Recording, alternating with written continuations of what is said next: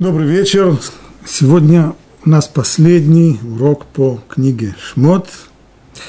И он целиком и полностью посвящен последнему недельному разделу, разделу Пикудей.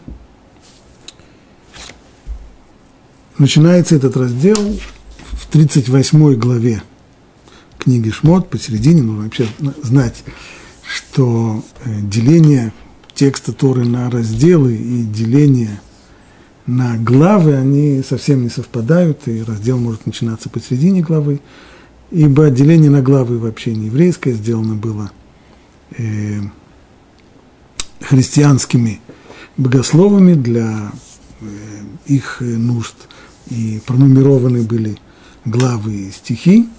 И, а недельный раздел – это разделение в соответствии с порядком чтения Торы еженедельного – и поэтому так получилось, что начинается это, этот раздел совсем в середине главы, и начинается он такими словами. Вот счета по мешкану, мешкану свидетельства, подведенные по повелению Моше. Работа левитов под предводительством Тамара, сына Аарона, священника. Вот счета. Иными словами, чем мы будем здесь заниматься? Счетами. Э, бухгалтерский отчет – инвентаризация, все, что касается строительства мешкана, сейчас будет подводиться ему отчет. Вот счета по мешкану, мешкану свидетельства, подведенные по повелению Муше работы левитов под предводительством Тамара, сына Аруна, священника. Бецалель же, сын Ури, сын Хура, из колена Иуды, сделал все, что повелел Бог Моше. И с ним у Алиав, сына Хисамаха, из колена Дана резчик, искусный ткач, вышивальщик по синей, багряной, пурпуровой шерсти, льняной ткань. Это те, которые занимались работой. Ну и, наконец, отчетность о собранных материалах и о том, куда они пошли. Ведь материалы на строительство мешкана, на его сооружение собирал весь еврейский народ. Это были их пожертвования. Сколько всего было собрано пожертвований и куда они ушли – всего золота, употребленного в дело по всем, во всем этом священном труде, было золото приношений 29 кикаров, кикар – это мера веса, которой пользуется Тора, и 730 шекелей, мера веса меньше и наиболее употребляемая в священных шекелях. Почему шекели называются священными, Рамбан объяснил, что поскольку шекели – использовались, вот эта вот мера весов шекель, использовалась для святых целей, для оценки и для махацита шекель, половину шекеля, которую каждый давал на храмовые нужды, каждый еврей каждый год. Поэтому, поскольку использовался он в подобных целях, то и получило название шекель акодыш, э, шекель священный. Серебра от отчисления общины, то есть то, что люди собрали, 100 кикаров – и 1775 шекелей, священных шекелей. По половине шекеля с головы, в священных шекелях, с каждого приходящего для подсчета. И что же стало с этим огромным количеством серебра? И пошло 100 кикаров серебра на литье подножий святилища и подножий полога, 100 подножий из 100 кикаров, по кикару на подножие. И из 1775 Сделал он крючки к столбам и облицевал их верхушки, верхушки столбов, соединил их поисками, меди, это уже третий материал, по, была отчетность по золоту, по, правда, по золоту было сказано, сколько собрали, но не сказано, на что оно пошло. Серебро сказано, сколько собрали и на что оно пошло. Медь, меди же приношение было 70 кикаров и 2400 шекелей, и из нее он сделал подножие для входа в шатер, медный жертвенник, медную решетку и так далее, тому потом.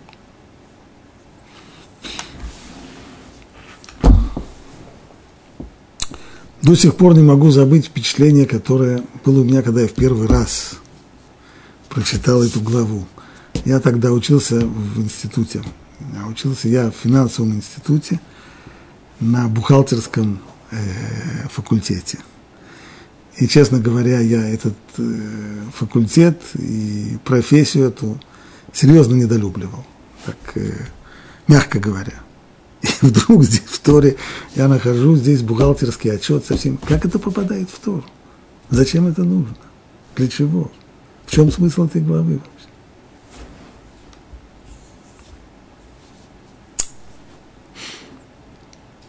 Начнем разбирать потихоньку. Так, вот счета по мешкану, мешкану свидетельства. Раши говорит, в этом разделе перечислен вес всех пожертвований для строительства мешкана, золота, серебра и меди. Это мы видели в том отрывке, который прочитали. Перечислены все принадлежности и их назначение. Почему потом сказано, вот счета по мешкану, мешкан, так называется переносный храм, сооружением которого мы занимаемся уже на протяжении нескольких глав – вот счета по мешкану, мешкану свидетельства. Дважды упомянуто мешкану, мешкану свидетельства.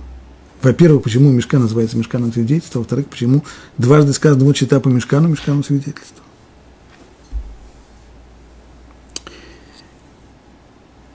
Раши объясняет здесь, э, приводит здесь друж.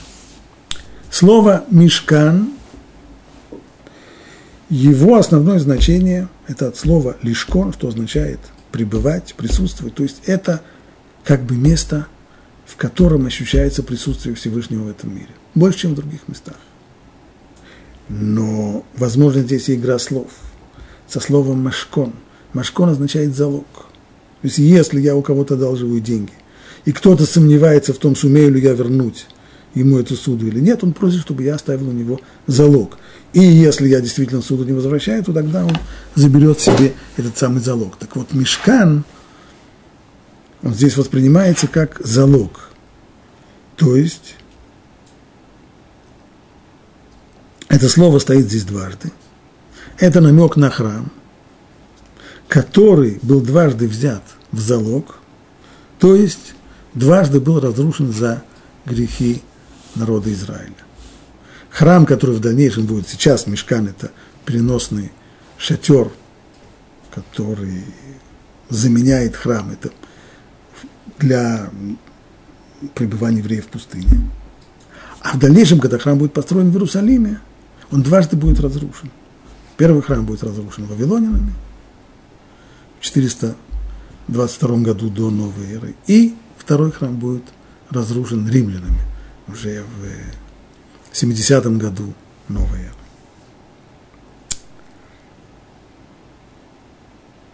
А почему он называется еще и мешкан свидетельства? В чем здесь свидетельство?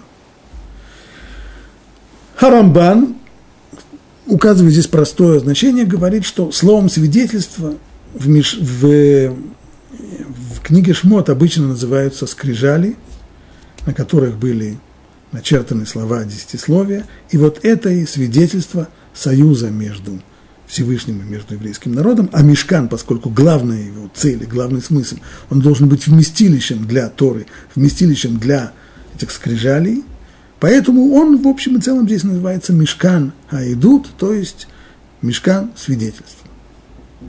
Так объясняет Рамбан. Раши не соглашается – и ищет другое значение. Все-таки здесь, по мнению Раши, слово «идут» имеет буквальное, простое значение. То есть идут свидетельства. Что это за свидетельство? Говорит Раши, мешкан свидетельства – это свидетельство для Израиля. А в чем его свидетельство? Кому он свидетельствует и о чем он свидетельствует? Свидетельство для Израиля в том, что Всевышний простил им грех золотого тельца.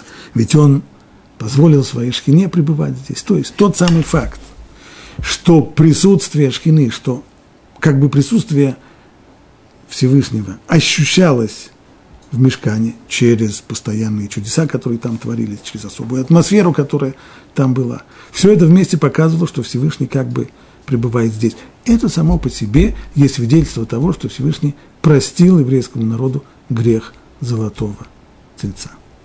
Вот это мешкан – свидетельство.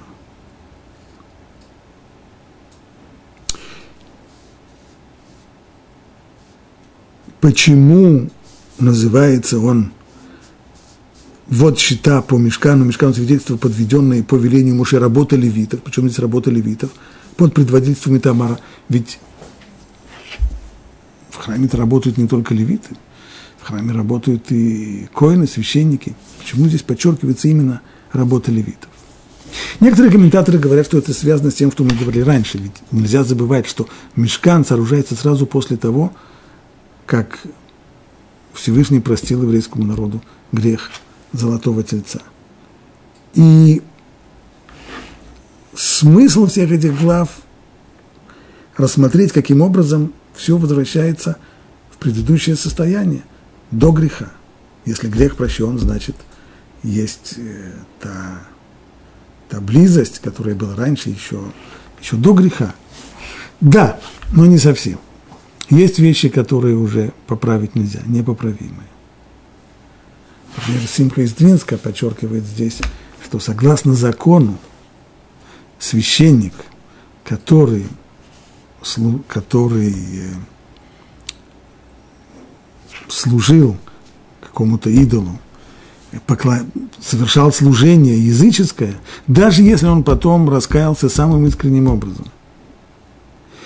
И совершенно-совершенно разделался со своим прежним грехом, несмотря на его полнейшее раскаяние, и несмотря на то, что ему прощают, но вернуться к службе в храме он больше не может никогда. Это вещь непоправимая. То же самое было здесь. До греха золотого тельца привилегия служения Богу через жертвоприношение была у первенцев. В каждой семье первенцы были теми, кто приносили жертвы Всевышнему.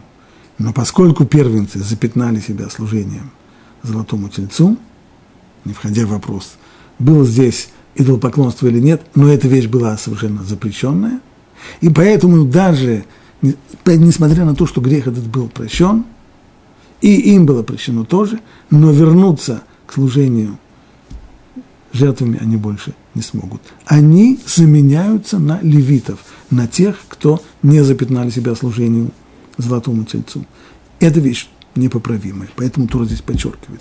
Это работа левитов под предводительством Итамара, сына Арона. Итамар, сын Арон, Итамар и Элазар, они были назначены над двумя большими группами левитов, которые занимались службой в мешкане.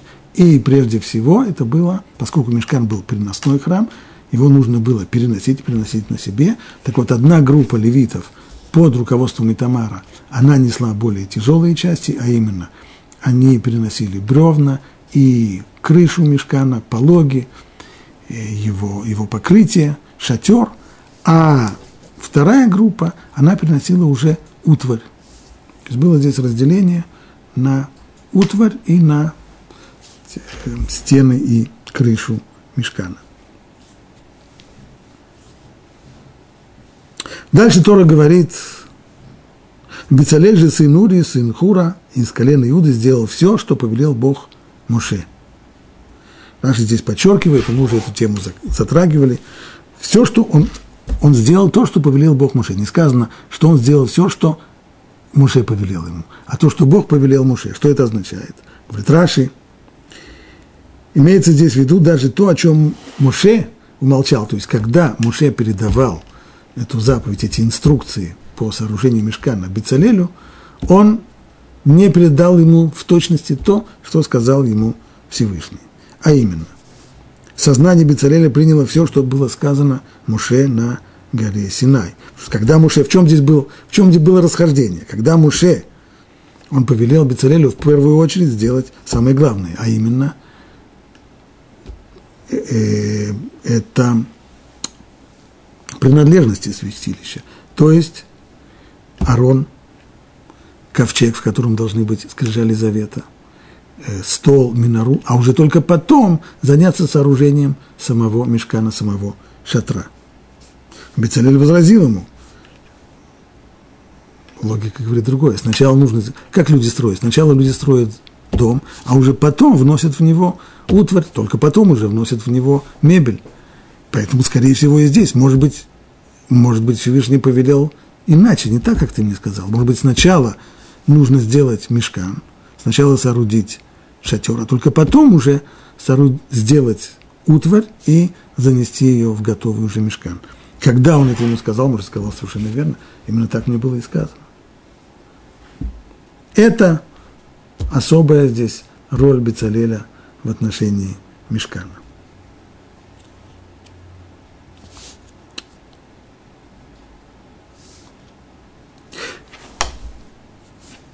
Дальше Тура переходит к непосредственно счетам. Итак, золото, всего было золото собрано 29 кикаров, 730 шекелей. Что из него сделано, не сказано почему-то. Серебро. Серебро 100 кикаров.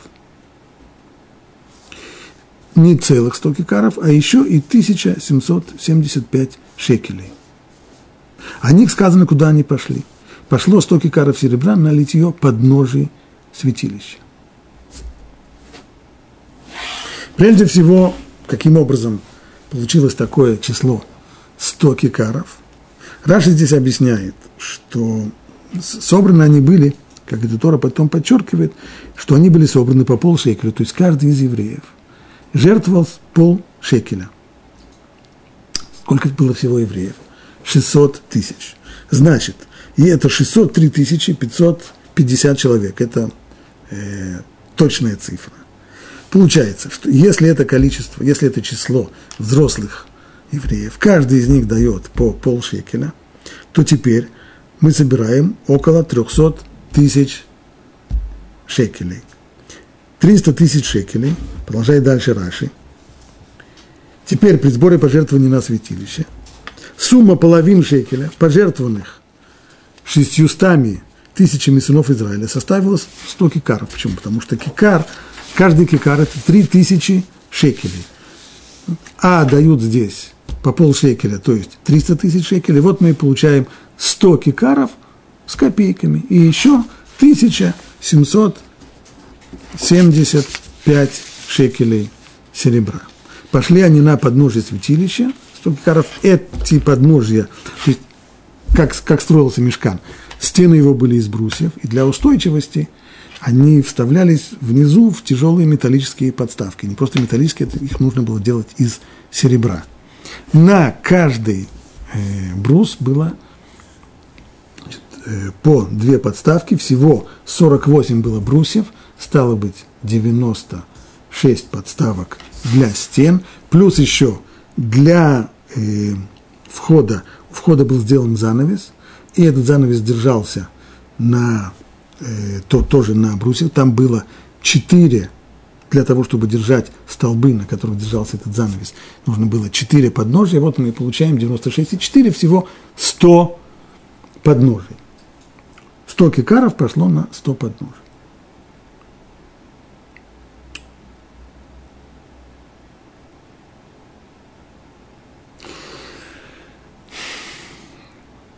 Вот теперь я хочу вернуться к вопросу, с которого мы начали. Зачем нужно вообще в Торе давать всю эту бухгалтерию. И еще необходимо уточнить один вопрос, о котором спорят комментаторы. Вот счета по мешкану, мешкану свидетельства, подведенные по повелению Муше. Слово «вот». Эле пикудея мешкан. Вот счета по мешкану. Что оно означает это слово? В Торе есть два варианта либо предложение, некоторые предложения начинаются со слова «вот», «эле», некоторые начинаются со слов «в», «эле» и «вот». В чем разница между ними? Правило, которое говорят наши мудрецы таково. Слово «вот» оно представляет собой резюме того, что сказано выше. Если раньше есть какой-то подсчет, если я рассказываю, что на уроке присутствовали, присутствовал такой-то, такой-то, такой-то, такой-то, ну вот, э, вот и все. Вот те люди, которые были на уроке. То есть слово «вот» завершает собой перечисление, сказанное выше. Наоборот, слово «и вот» оно относится к тому, что будет перечислено потом. И вот кто был на уроке. Такой-то, такой-то, такой-то и такой-то. Таково правило. Попробуем применить его сюда. Есть два раздела, в которых, два последних раздела в книге Шмот, в которых перечисляется все, что было сделано. Они разделяются между собой довольно интересно. Прежде всего, в, середине книги Шмот есть два раздела – Трума и Тыцаве. Трума – это раздел, в котором есть повеление соорудить мешкан, переносной храм. Затем следующий раздел – Тыцаве. В нем повеление о одеждах, коинских, священнических одеждах, облачениях, в которых коаним должны будут служить, и есть описание и повеление о том, что их нужно сделать. Тура их разделила на два раздельных, два отдельных раздела. Трума и Тыцавы. В конце книги Шмот снова два совершенно две отдельные главы. Одна Ваякель, в которой перечисляется, что, были, что был сделан переносной храм и все, что в нем, там точно. И сделали они брусья для шатра. Так, так, так-то и так-то и так-то. И сделали они брусья для шатра и серебряные подножья. Затем после того, как заканчивается брусьями, и сделал Бецалель ковчег, сделал минору, сделал жертвенник, сделали ограду двора, сделали пологи. Это все в главе Ваякхель. В главе Пекудей, ту главу, которую мы разбираем сейчас, здесь уже перечислены то, что сделали священнические одежды так же, как было разделено в Торе повеление на два разных раздела, точно так же и отчет о том, что было сделано, тоже в двух главах. Сам Мешкан в предыдущей главе Ваякель, а священнические одежды в главе Пкудей. Так вот, к чему относится это слово Эле, Пекудея Мешкан? Вот счета по Мешкану. К тому, что было перечислено раньше, то есть сам мешкан, его стены, его покрытие, полог, или к священническим одеждам.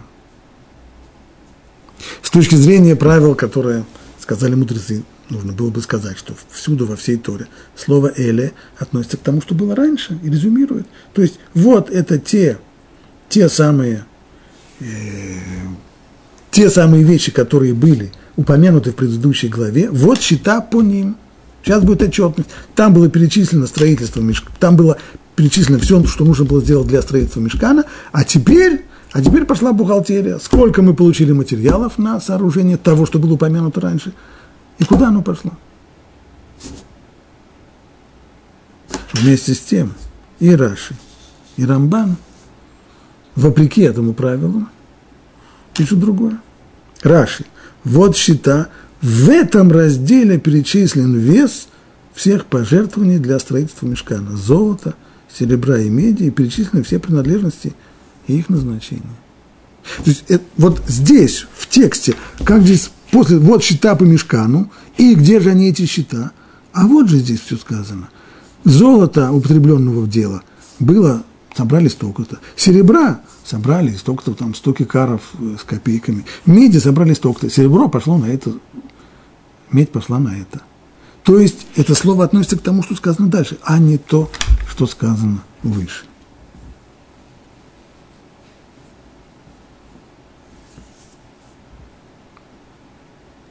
И Рамбан тоже. Рамбан тоже, хотя он приводит, что есть мнение обратное, все-таки считает Рамбан, что вот эти вот начала, вот счета по мешкану относятся к тому, что сказано – в дальнейшем. Его возражение против э, того, что он говорит. Ведь здесь говорится, вот счета по Мешкану, Мешкану свидетельства, подведенные по, по повелению Моше, работа левитов под предводительством Итамара. И Тамар, под его предводительством была группа левитов. Чем они занимались? они переносили самые тяжелые части мешкана, а именно брусья, покрытие, пологи. А это все перечислено в предыдущей главе, а не в этой. И еще что непонятно.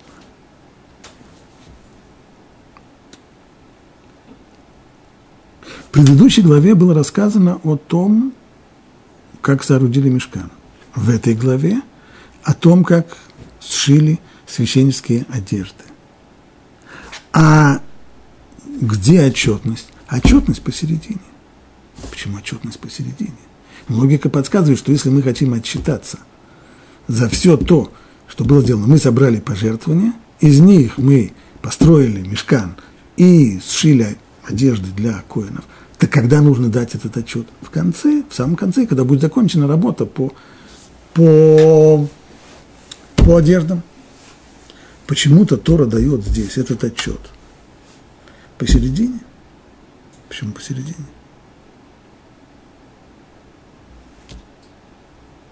Если так, как говорят некоторые комментаторы, не Раши и Рамбан, так, например, говорит Сформу, если этот отчет говорит о том, что было сказано до сих пор, вот эти счета по тому, что сказано раньше, по сооружению мешкана, его стен, его покрытия, и вот сейчас мы отчитаемся за все то, что мы, что мы собрали, что мы сделали, то зачем торопиться?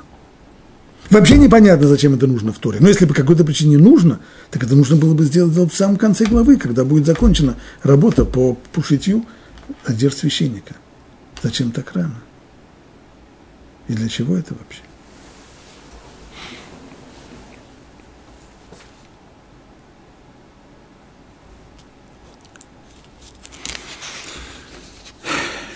Зачем нужен был этот? Уточним вопрос. Вообще зачем нужен был этот отчет? А что кто-нибудь не доверял Муше, избраннику Бога? Но если и нужен он был по какой-то причине, то зачем писать всю эту бухгалтерию здесь в Торе? И если нужно по какой-то причине писать всю эту бухгалтерию, то почему посредине работы, а не в конце? Кто же отчитывается посредине работы? Вот это основные вопросы, которые мы хотим выяснить.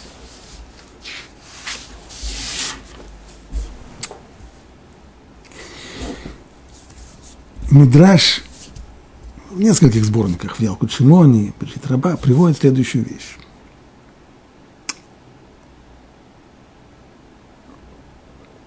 Почему вдруг Муше, говорит, Мидраш, захотел дать отчет?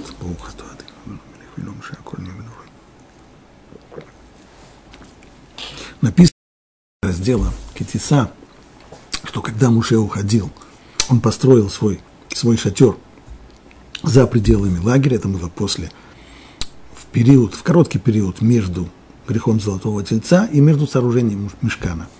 Моше вынес свой шатер за пределы лагеря и уходил туда, и каждый, кто хотел услышать, учить Тору, услышать из его уст Слово Божье, должен был пойти туда. И написано, что когда Муше выходил к своему шатру, люди выходили из своих шатров, провожали его взглядом в Ебиту Ахурей Муше и смотрели ему вслед. Ну, если люди смотрят вслед, то Мидраш говорит, наверное, они между собой шушукались, когда смотрели ему вслед. О чем шушукались? Первый вариант предлагает Мидраш.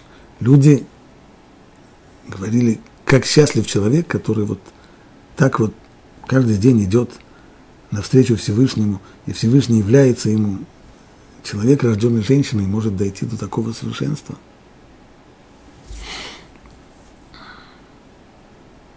Это один вариант. Второй вариант. Сам, сам тон слов «Веебиту Ахурей Моше» смотрели ему вслед. Смотрели ему вслед. Нехороший это был взгляд. Что говорили люди?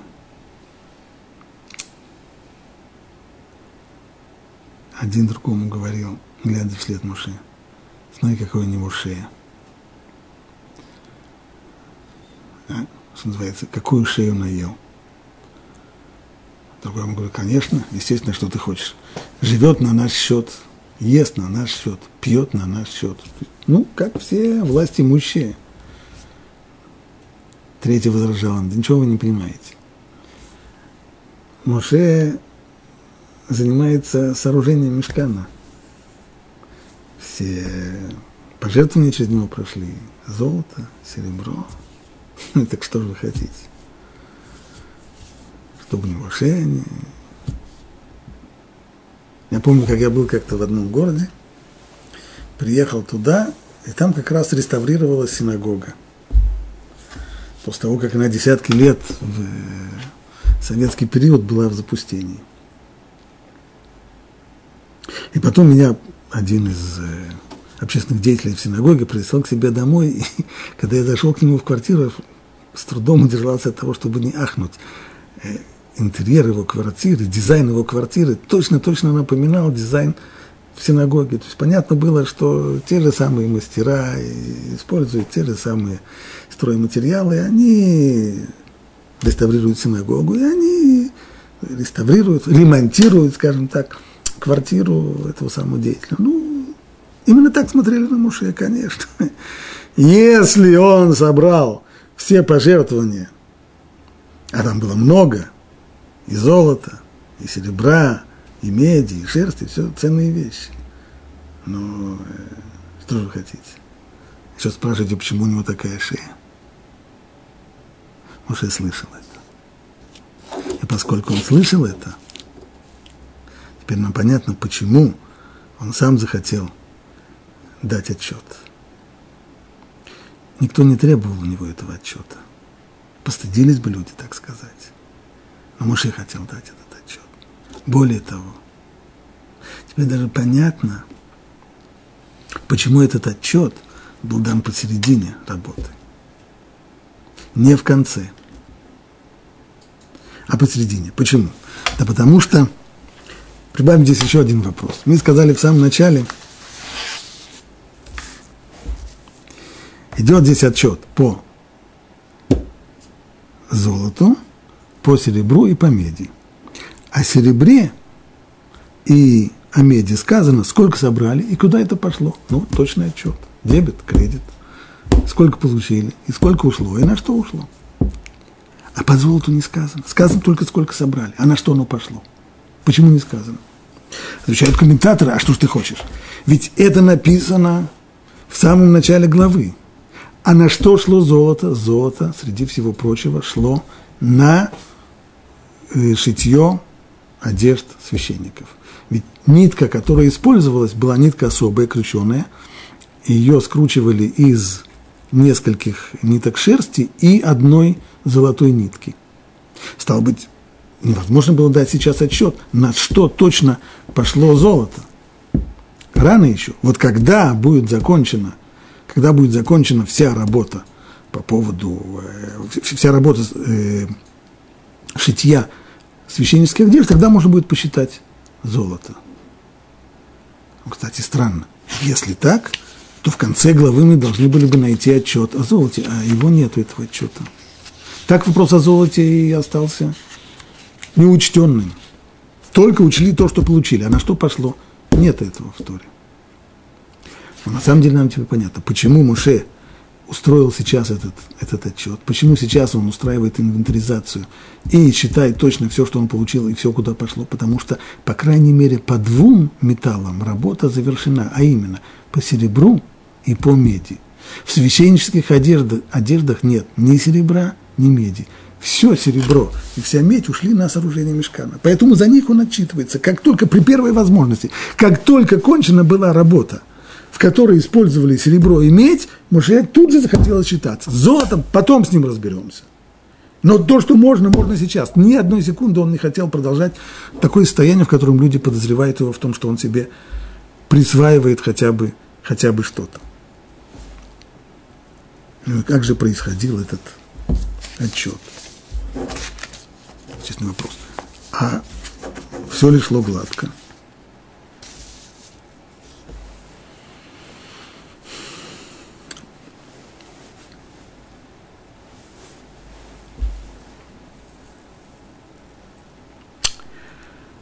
А Мидраж говорит не все. Безусловно, была проблема, возникла проблема. Когда Муше стал считать, что было серебром, то поначалу счет был простой. Его Раши приводит. Мы получили 100 кикаров и 1775 шекелей. На что в основном пошло серебро? На подножье для брусьев. Брусьев было 96 для стен и 4 для занавеси. 100, всего 100 подножий. Каждое подножие было весом в кикар. Это 3000 шекелей. Ну и вот 100 кикаров, 100, 100 подножий. Стоп, стоп, стоп. Но ведь собрали 100 кикаров и еще 1775 шекелей серебра. Сумма небольшая. Но они куда пошли? Муж не мог вспомнить.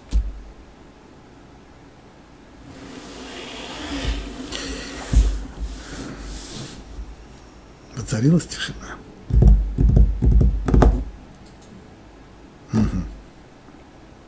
Же они пошли? Здесь есть две версии в Мидрашах. По одной версии Всевышний просветлил, просветил глаза Муше, и он вспомнил. По другой версии глаз небесный провозгласил. Откуда идут эти версии? В тексте сказано так. «И пошло сто кикаров серебра на литье подножий святилища и подножий полога. Сто подножий, ста кикаров – по кикару на подножье. А из 1775 сделал он крючки к столбам и облицевал их верхушки. На русском языке это не слышно, но в оригинале здесь сказано «вет га-элев ха-швамеот». Есть здесь дважды упомянут определенный артикль. Те самые тысячу, те самые семьсот 75, те самые. Для чего Тора дважды подчеркивает определенным артиклем те, те, те самые. Об этом речь. те самые, которые муж и забыл. Куда же они пошли? Забыл и не мог вспомнить. Пока, наконец, глаз небесный не раздался и сказал, ну как же, вот те самые из 1775 шекелей серебра, они пошли на крючки к столбам. У, столбов были крючки, на которые э, вешались плетенки, из которых и делалась ограда вокруг мешкана. Так вот, они, эти крючки, были серебряные. А из 1700 сделал крючки к столбам и облицевал их верхушки. Также верхушки столбов тоже были облицованы серебром и соединил их поисками. Вот куда пошел, пошло это серебро, эти самые 1775 шекелей.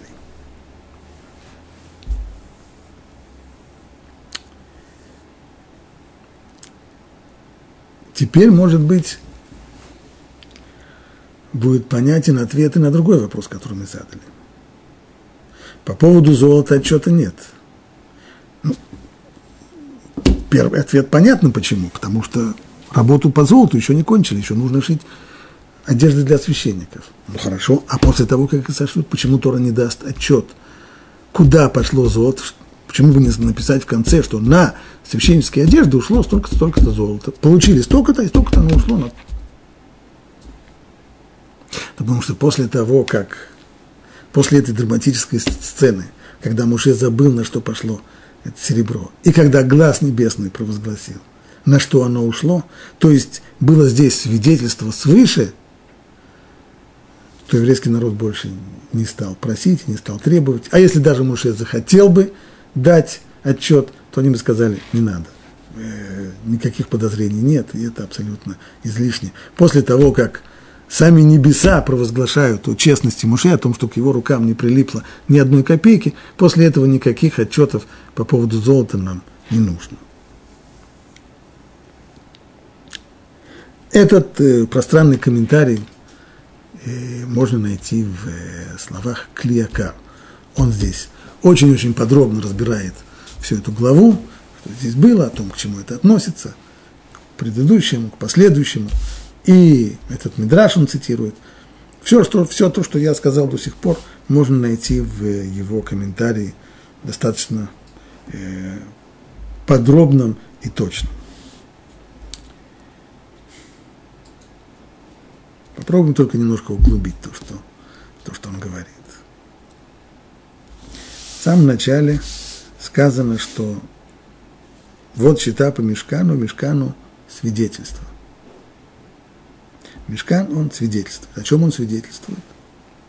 С одной стороны, говорит Раши, дважды сказано Мешкан, и это намек на Машкон, на залог, то, что два, храм дважды был взят как залог, был разрушен за грехи евреев, что означает, что здесь был взят как залог, уточним. Когда должник не платит, берут тогда его залог. Когда евреи своими грехами заслужили наказание, вместо того, чтобы наказать их, Всевышний разрушил свой храм. В этом смысл здесь залога. И произошло это дважды. Итак, здесь есть намек на, на наказание в дальнейшем пусть не наказание самих евреев, но наказание через разрушение храма дважды. А с другой стороны, свидетельство, о чем здесь свидетельство? Свидетельство о том, что Бог простил еврейскому народу грех золотого тельца.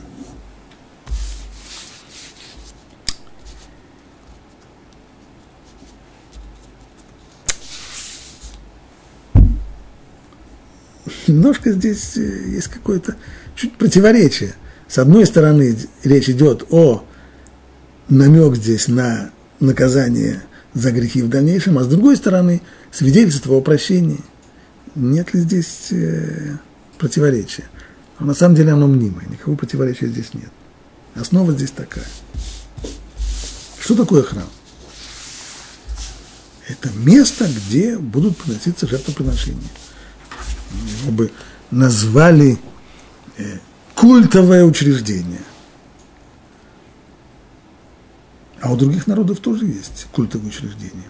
То есть как с этой стороны есть религия, есть храмы, в которых в древности приносили жертвоприношения.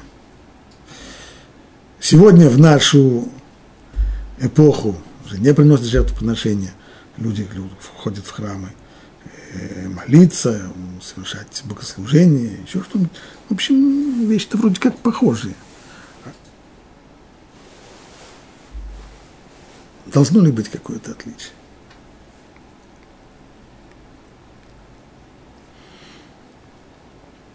В храме действительно служение Богу. И это служение Богу, оно должно быть высшей, самой вершиной образа жизни еврея, его вершиной. Но основа этой жизни должна быть чистота и честность во всех отношениях между людьми. Не должно быть так, что люди, которые не способны вести человеческий образ жизни, в котором не воруют, в котором не лгут, в котором не подставляют друг друга, в котором не делают карьеру, идя по, по трупам других. Эти, эти люди, если люди не, на это не способны, а потом они пойдут в храм для того, чтобы приносить там жертвы – жертвовать там деньги, заработанные нечестным образом, на, на храм или на его убранство, или на его...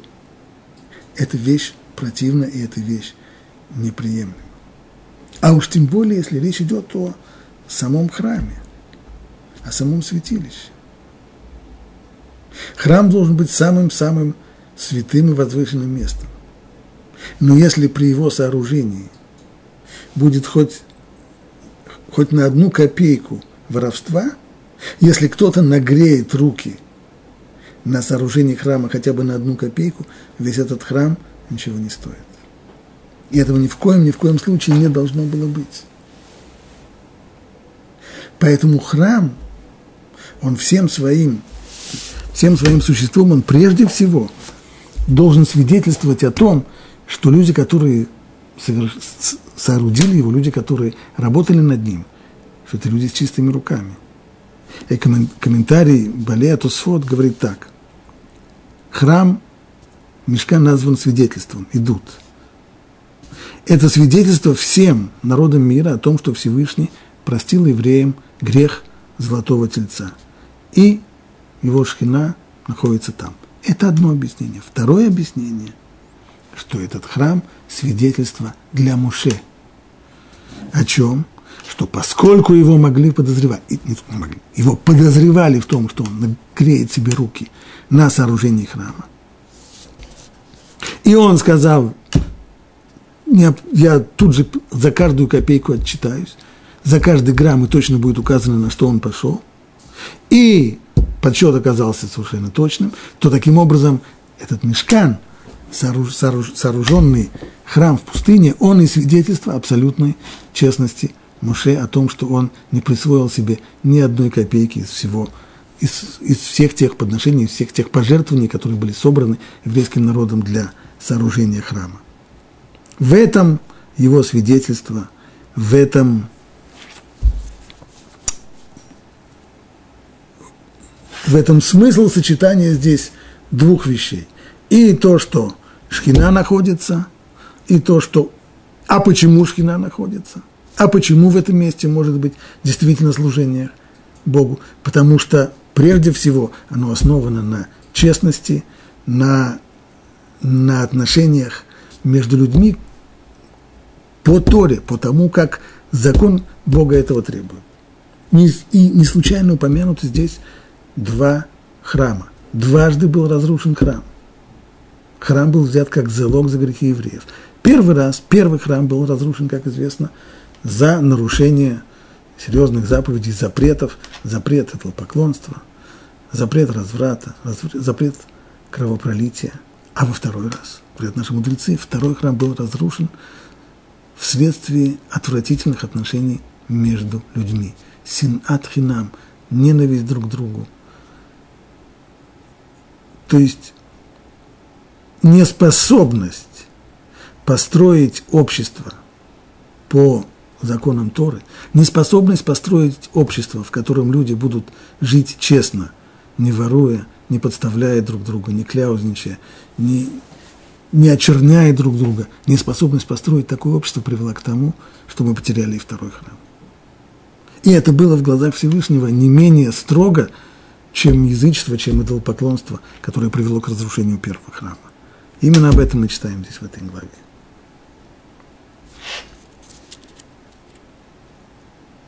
Строительство храма подходит к концу.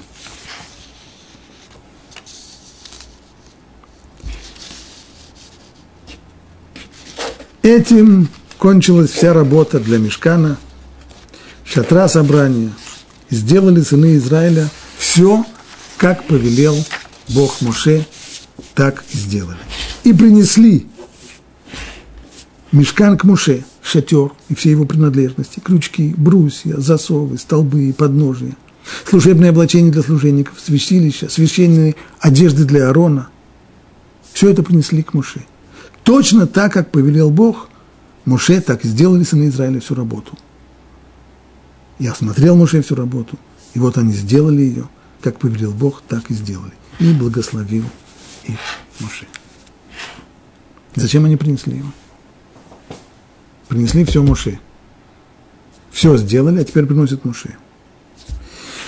Говорит принесли, потому что сами собрать мешкан не смогли. Сделать по отдельности все его части, все его детали, да, а собрать его не смогли. И поскольку Моше до сих пор не сделал никакой работы для храма, ничего из его частей он не изготовил, то Всевышний предоставил ему последнюю работу. То, что называется последний удар Макебе Патиш, а именно собрать все вместе.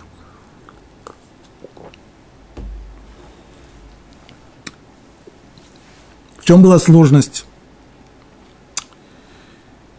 собрать мешка? Прежде всего, говорит Раши, была здесь физическая сложность. А именно нужно было поставить стаймя тяжелейшие брусья. Никто не был на это способен. Ну а как Муше это сделал? Сказал Муше, как человек может, может это сделать? Как можно поднять такой брус? Нет подъемных храмов в Синайской пустыне. Сказал ему Всевышний, а ты приложи руку. Делай, приложил руку. И как казалось, тот, кто, кто посмотрел бы сзади, видел бы, как Муше, прикладывая руку, выпрямляет тяжелейшие брусья и ставит их. На самом деле каждый из этих брусьев поднимался сам. Всевышний здесь сделал чудо, привел к тому, что брусья эти выпрямились, но только после того, как Муше прилагал свои усилия.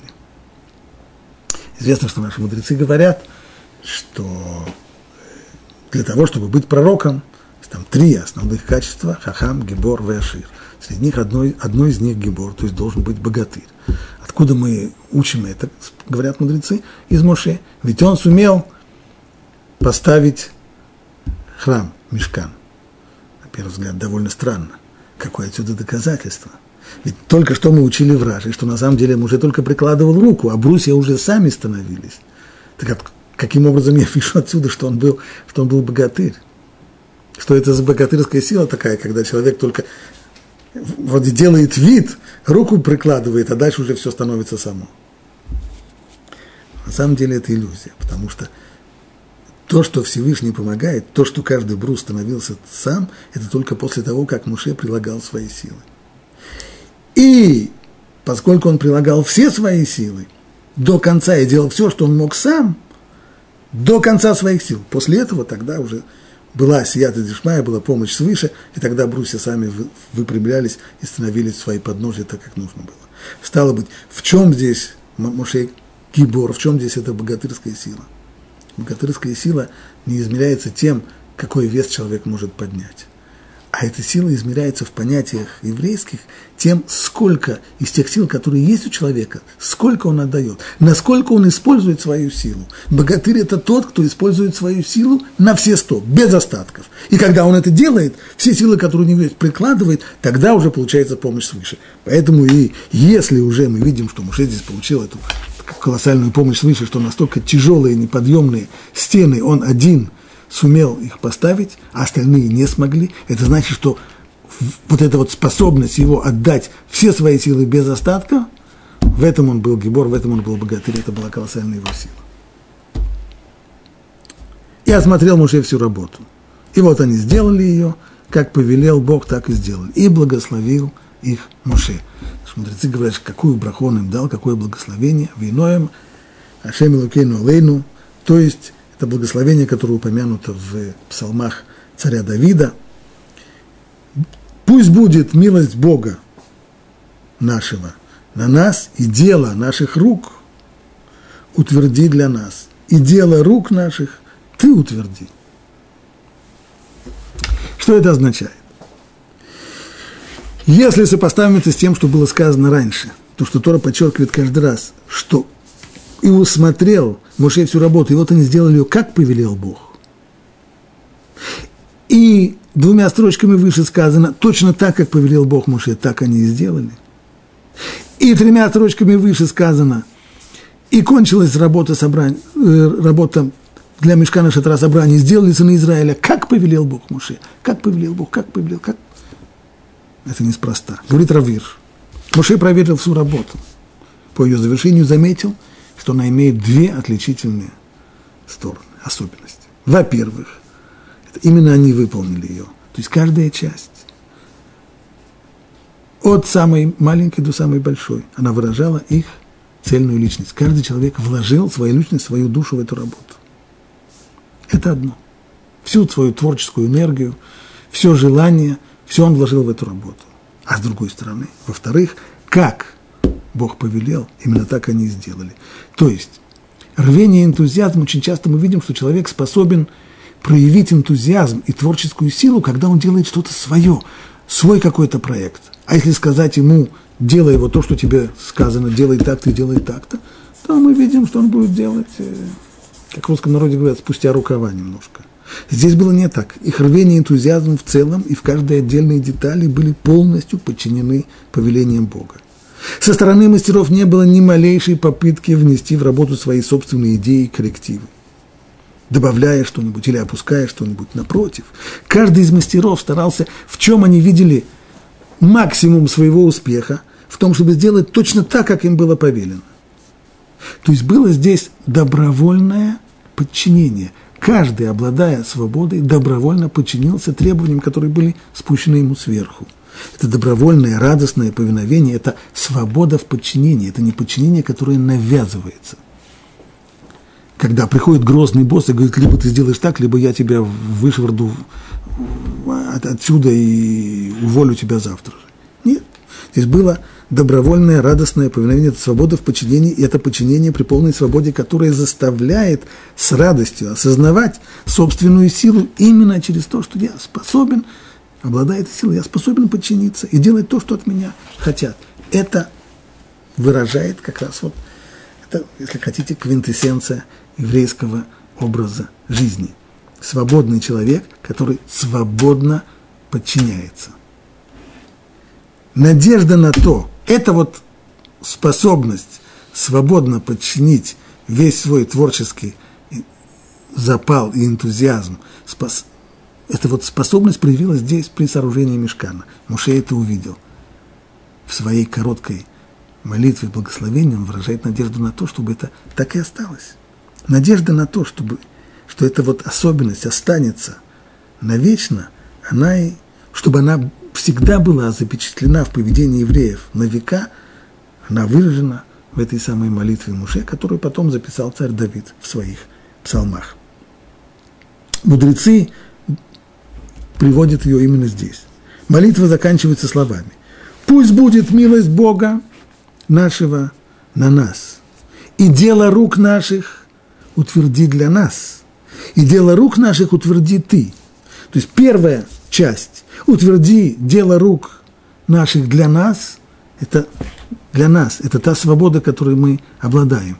Помоги нам быть действительно свободными людьми. А дело наших рук утверди ты, имеется в виду, обладая этой свободой, мы эту свободу отдаем тебе. Мы умеем подчиняться. И мы делаем это с удовольствием. Вот когда есть вместе эти два компонента – Свобода с одной стороны и добровольное подчинение с другой стороны, вот это тот идеал, о котором Муше и молится, пусть так и останется. Лишь вместе, заканчивает Раввирш, в тесном союзе свобода и подчинение могут дать нам то блаженство, которое Бог нам и уготовил. Это то самое удовольствие, которое может человек получать от того особого образа жизни, который дает еврею Тора. Свобода и подчинение.